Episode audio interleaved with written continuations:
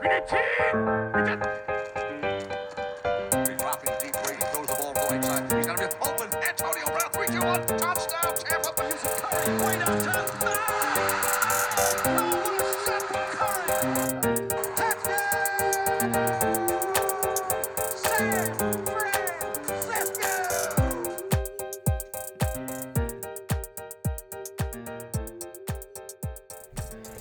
Herzlich willkommen und welcome back zu Fourth Quarter Action, dem Sportpodcast für alle, die sich für den amerikanischen Sport interessieren. Wir sind zurück mit Folge 5, diesmal etwas später als sonst an diesem heutigen Freitag.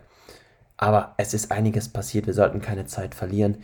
Die NBA hat nun einige Spiele schon hinter sich und die erste Trainerentlassung Steve Nash, der Head Coach von den Brooklyn Nets, musste überraschenderweise gehen. Ähm, gleichzeitig folgte darauf eine Kyrie Irving Suspendierung. Auch darum soll es heute gehen. Und die NFL ist jetzt hat schon über der Hälfte ihrer Saison. Week 8 ist vorbei. Wir befinden uns schon in Woche 9. Und auch die Trading Deadline ist zu Ende gegangen in der NFL. Weshalb wir auch hier einiges zu besprechen haben. Fangen wir also direkt an und wir beginnen mit der NBA und heute mit einem Team, das ja für so viel Aufmerksamkeit in den letzten drei Jahren gesorgt hat, wie wahrscheinlich kein anderes. Und zwar die Brooklyn Nets. Nach drei Jahren entlassen sie Head Coach Steve Nash. Er wird wahrscheinlich durch den ähm, jetzigen suspendierten Head Coach von den Celtics ersetzt, nämlich Ime Doko, der ja letztes Jahr in den Finals stand. Ähm, er wird höchstwahrscheinlich neuer Coach in Brooklyn, aber für Nash geht eine wirklich sehr unglückliche Zeit zu Ende. 94 Siege hatte er, 87 Losses. Das ist eine Winning Percentage von 58%, was in der NBA nicht allzu schlecht ist. Gerade in diesen drei Jahren, doch es waren wirklich turbulente Jahre für ihn, für die Brooklyn Nets. Und einfach um dieses Team ein bisschen näher kennenzulernen, was ist da eigentlich in den letzten Jahren passiert, wollte ich so einen kleinen Blick auf die Historie der Nets werfen. Und da muss man wahrscheinlich anfangen im Jahr 2015 und es geht dann hoch bis jetzt 2007, äh, 2022. Äh, In den letzten sieben Jahren ist da doch einiges passiert. Denn von 2015 bis 2018 waren die Nets mit Abstand das schlechteste Team in der NBA. Sie hatten pro Season nie mehr als 28 Wins. Ähm, in den Seasons 2015 und 2016 waren es gerade mal 22 und 23 Wins. Ähm, deswegen sehr schlecht, hatten trotzdem nie die Chance, ganz oben zu, zu draften und dann zu picken. Ähm, deswegen ging da relativ wenig voran. Doch es kam der Wechsel mit ähm, GM Sean Marks, der Australier, und als Head Coach wurde Kenny Atkinson eingestellt. Und plötzlich fing so dieses Netzgerüst langsam an, wie eine, eine richtige Struktur anzunehmen. Es wurden Spieler geholt, wie zum Beispiel D'Angelo Russell, den man von den, von den Los Angeles Lakers getradet hat. Es wurden Spieler gedraftet, wie Spencer Dinwiddie, Jared Allen oder auch Chris LeVert. Und die Nets wurden immer besser, immer besser, gerade im Osten, erreichten dann auch gleich in der ersten Season mit Kenny Atkinson die Playoffs nach, mit einem 42 zu 40 Rekord hatten also eine wirklich gute Saison, was sonst niemand erwartet hatte. Sie waren auch eines der Teams, was man einfach gerne zugeschaut hat, weil die Angelo Russell einfach so ein interessanter und spielfindiger Spieler war. Aber auch Jared Allen, der, der große Center, der sehr, sehr viel machen konnte. Joe Harris war einer der Top-Dreier-Werfer in dieser Saison. Und so entwickelte sich dieses Team dann doch von einer ja, verachteten Franchise, die sehr, sehr schlecht war in den letzten Jahren, zu einer, zu einem Team, was man vielleicht heute mit den Memphis Grizzlies oder ähnlichen vergleichen konnte. Man scheiterte zwar, zwar dann in der ersten Runde, aber es war doch ein Erfolg für dieses Team aus Brooklyn. Ja, und diese eine gute Saison von den Nets reichte dann schon aus, um die Franchise komplett zu verändern. Denn es war gerade so, Kevin Durant hatte sich die Achillessehne in den NBA Finals gerissen mit den Golden State Warriors. Er wollte nicht mehr in San Francisco bleiben oder in der Bay Area. Er wollte das Team verlassen und suchte nach einem neuen Team. Und wie es der Zufall ergab, zur gleichen Zeit war auch Kyrie Irving von den Boston Celtics zum Free Agent geworden. Die beiden schlossen sich also zusammen und suchten ein neues Team. Und eigentlich kamen nur zwei Teams in Betracht. Zum einen die New York Knicks, die Number One Franchise aus New York, oder die Brooklyn Nets. Und weil die Knicks zu diesem Zeitpunkt so unfassbar schlecht waren und die Nets diese eine gute Saison hatten, deswegen diesen Aufwind bekommen hatten, entschieden sich Kyrie und Kevin Durant für die Brooklyn Nets. Sie wollten dieses Team umformen, natürlich in der ersten Saison ohne KD, der ja noch verletzt war, aber mit KD und man wollte die, den Core des Teams, also gerade die jungen Spieler behalten. Die Angelo Russell wurde weggetradet, aber Jared Allen, Spencer Dinwiddie, sie waren alle noch Teil des Teams. Diese erste Saison war dann aber nicht so erfolgreich wie erwartet. Es folgte die Pandemie, die Bubble. Die Nets hatten einen 35 zu 37 Record, also einen negativen Record. Ähm, es kam dann dazu, dass Kyrie Irving sich weigerte, in den Playoffs bzw. in der Bubble zu spielen. Ähm, Kenny Atkinson wurde dann auch noch entlassen, weil Kyrie nicht mehr ganz zufrieden war mit seinem Spielstil. Es gab dann die Aussage von KD und Kyrie, sie bräuchten eigentlich gar keinen Coach, denn sie könnten das alleine schaffen. Ähm, deswegen musste dann Atkinson gehen. Als kleiner Hinweis, Atkinson hat letztes Jahr als Assistant Coach von den Warriors ein Championship geholt. Das heißt, es war ein durchaus erfolgreicher Coach und wahrscheinlich der erste Fehler in dieser langen Fehlerkette. Man schied dann auch in der Bubble aus und es war eine wirklich enttäuschende erste Saison. Man muss natürlich dazu sagen, KD hat natürlich auch noch nicht gespielt. Season 2, KD ist wieder fit, Kyrie war wieder bereit zu spielen. Man hat sich Blake Griffin geholt, von den Detroit Pistons neu gesigned. Es schien jetzt halt langsam wirklich bergauf zu gehen. Hinzu kam der Trade für James Harden, der sich sozusagen aus Houston rausgeboxt hatte, der dann gestreikt hatte, nicht mehr spielen wollte. Also tradeten ihn die Rockets away. Man dachte, da entsteht ein neues Super-Team, ein neues Super-Trio. Und auch hier funktionierte es am Anfang wieder gut. Kyrie Irving, wie jedes Mal, viel längere Zeit aus, persönliche Probleme, Verletzungsprobleme. Aber die Nets kamen bis in die Conference Semifinals gegen die Bucks, dass sie dann tatsächlich fast gewonnen hätten, wenn KD nicht diese eine Schuhgröße zu groß gehabt hätte. Es waren wirklich Zentimeter, womöglich auch Millimeter, die dieses Spiel entschieden hatten, als er den Dreier genommen hat der das Spiel entschieden hätte für die Nets in Game 7. Letztendlich war es aber nur ein 2, es ging in die Verlängerung. Die Bucks gewannen diese, wurden dann auch NBA Champions und für die Nets war es wieder nicht der Erfolg, den man sich erwartet hatte. Natürlich, wenn du ein solches Team hast, dann möchtest du auch gewinnen. Season 3 kam dann also hinzu und es wurde immer chaotischer.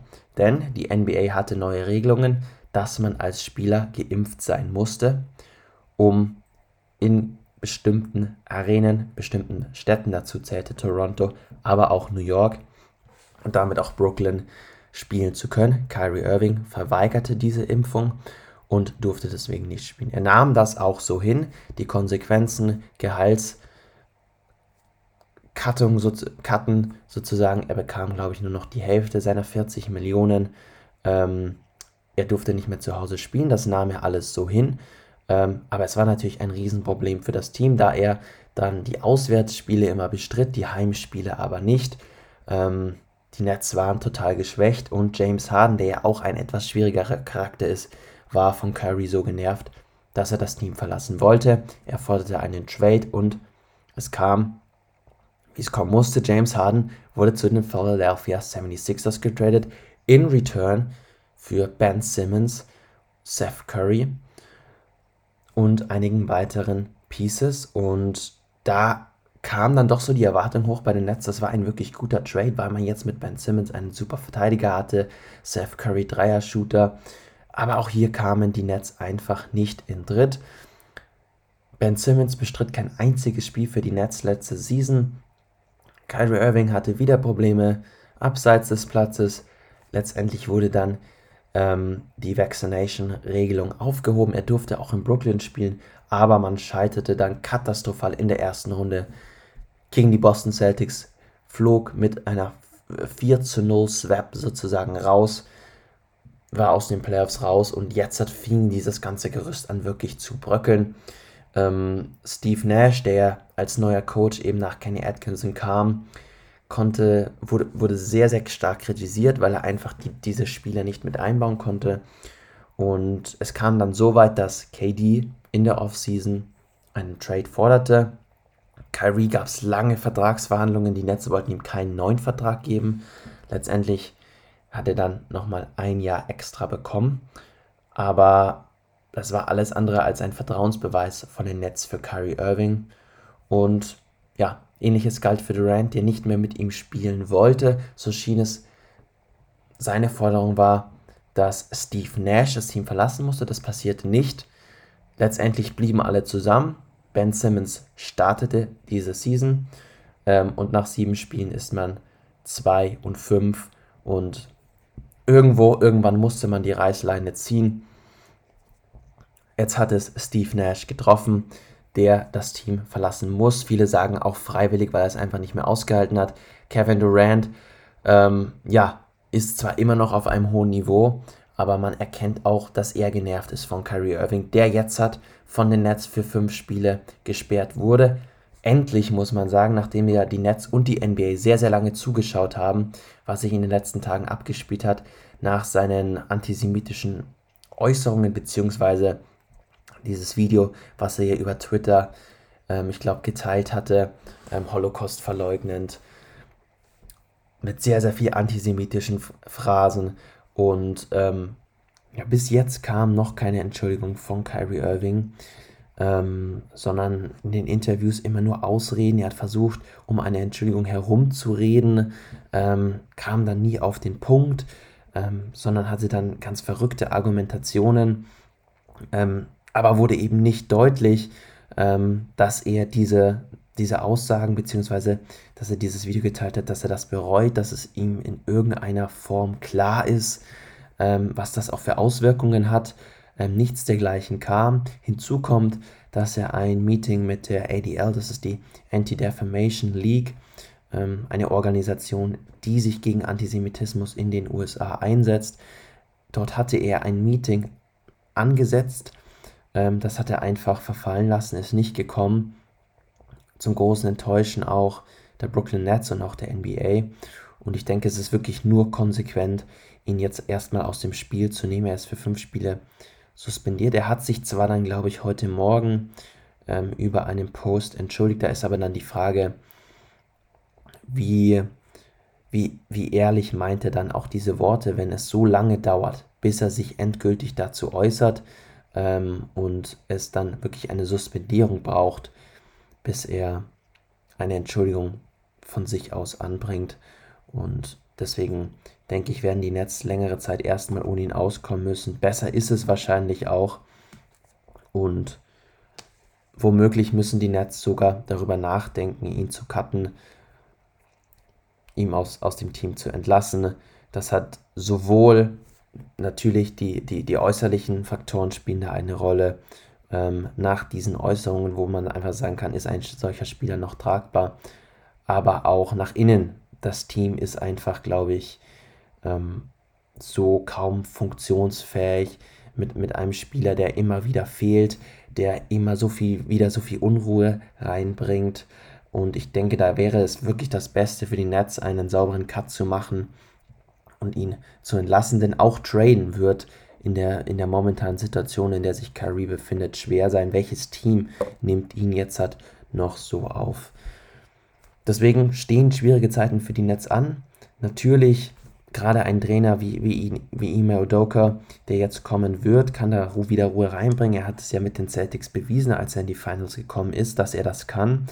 Aber auch hier ist natürlich die Frage, er wurde Anfang dieser Saison von den Celtics suspendiert als Head Coach, weil er eine Beziehung, glaube ich, mit einer Kollegin hatte, die er den Celtics nicht mitteilte, damit gegen interne Vorschriften verstoßen hat. Die Celtics haben ihn dann suspendiert. Was da mehr dahinter steckt, wissen wir auch nicht. Aber sich dann wieder so einen ich will jetzt nicht sagen, Störenfried ins Team zu holen, aber dadurch kann man die Unruhe auch nicht gerade wieder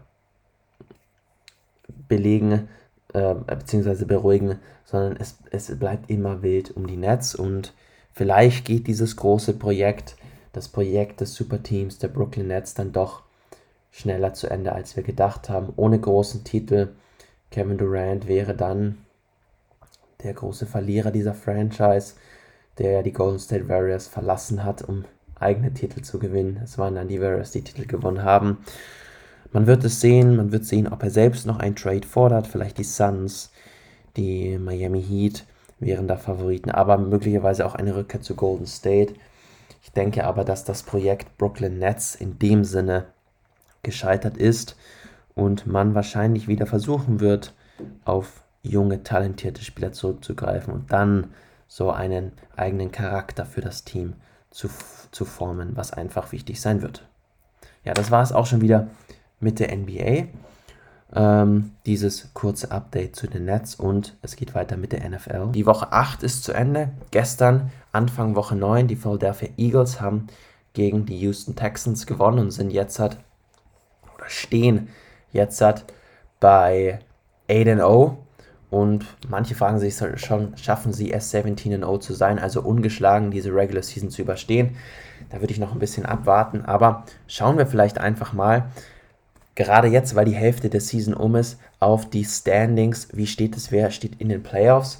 Und da sind doch einige Überraschungen dabei. AFC East mit den Bills, die das Ganze anführen mit sechs Siegen einer Niederlage, gefolgt von den New York Jets. Fünf Siege, drei Niederlagen.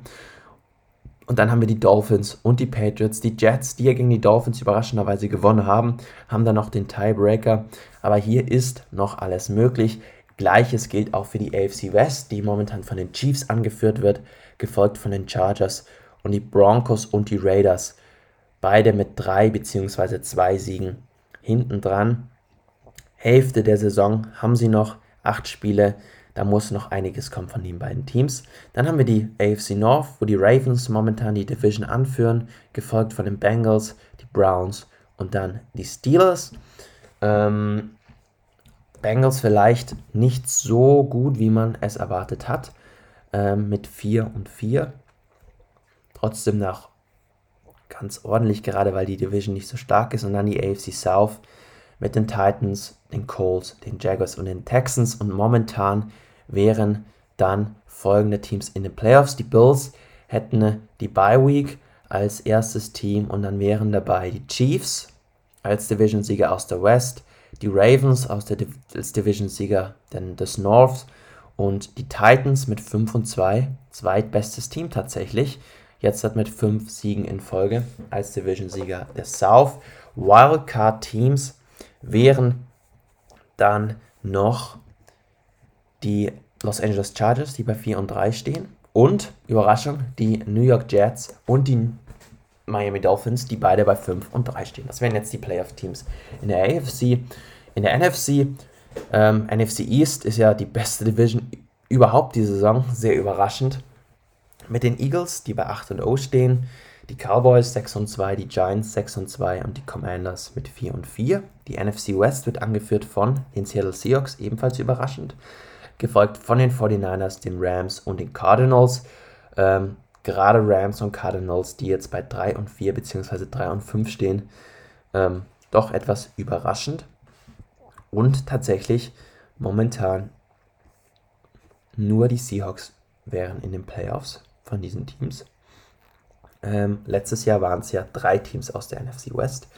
Die NFC North, die Vikings führen mit 6 und 1, ebenfalls Überraschungsteam, gefolgt von den Packers bei 3 und 5, Bears 3 und 5 und Lions 1 und 6. Also wahrscheinlich die schlechteste Division im Football diese Season. Und die NFC South ist ebenfalls relativ schlecht. Die Falcons bei 4 und 4, die Bucks bei 3 und 5, die Saints bei 3 und 5 und die Panthers bei 2 und 6. Auch hier nochmal kurz die Playoff-Spots erklärt. Die Eagles haben die Bye Week mit 8 und 0. Es folgen als Division-Sieger die Seahawks, die Vikings und die Falcons, die momentan bei 4 und 4 stehen. Und in den Playoffs wären dann als Division-Teams, äh, äh, Wildcard-Teams die Cowboys und die Giants, beide aus der NFC East. Und wie ich es jetzt hier gerade sehe, die 49ers, die bei 4 und 4 sind, aber alle anderen Teams schlechteren Rekord. Das sind also die Playoff-Teams nach der ersten Hälfte, aber es wird sich da noch einiges ändern. Die NFL bleibt immer bis zum Ende spannend. Ähm, es sind gerade dann auch die letzten Spiele wieder sehr, sehr wichtig. Die Indivisional Games, wo ja eigentlich ein Sieg doppelt zählt.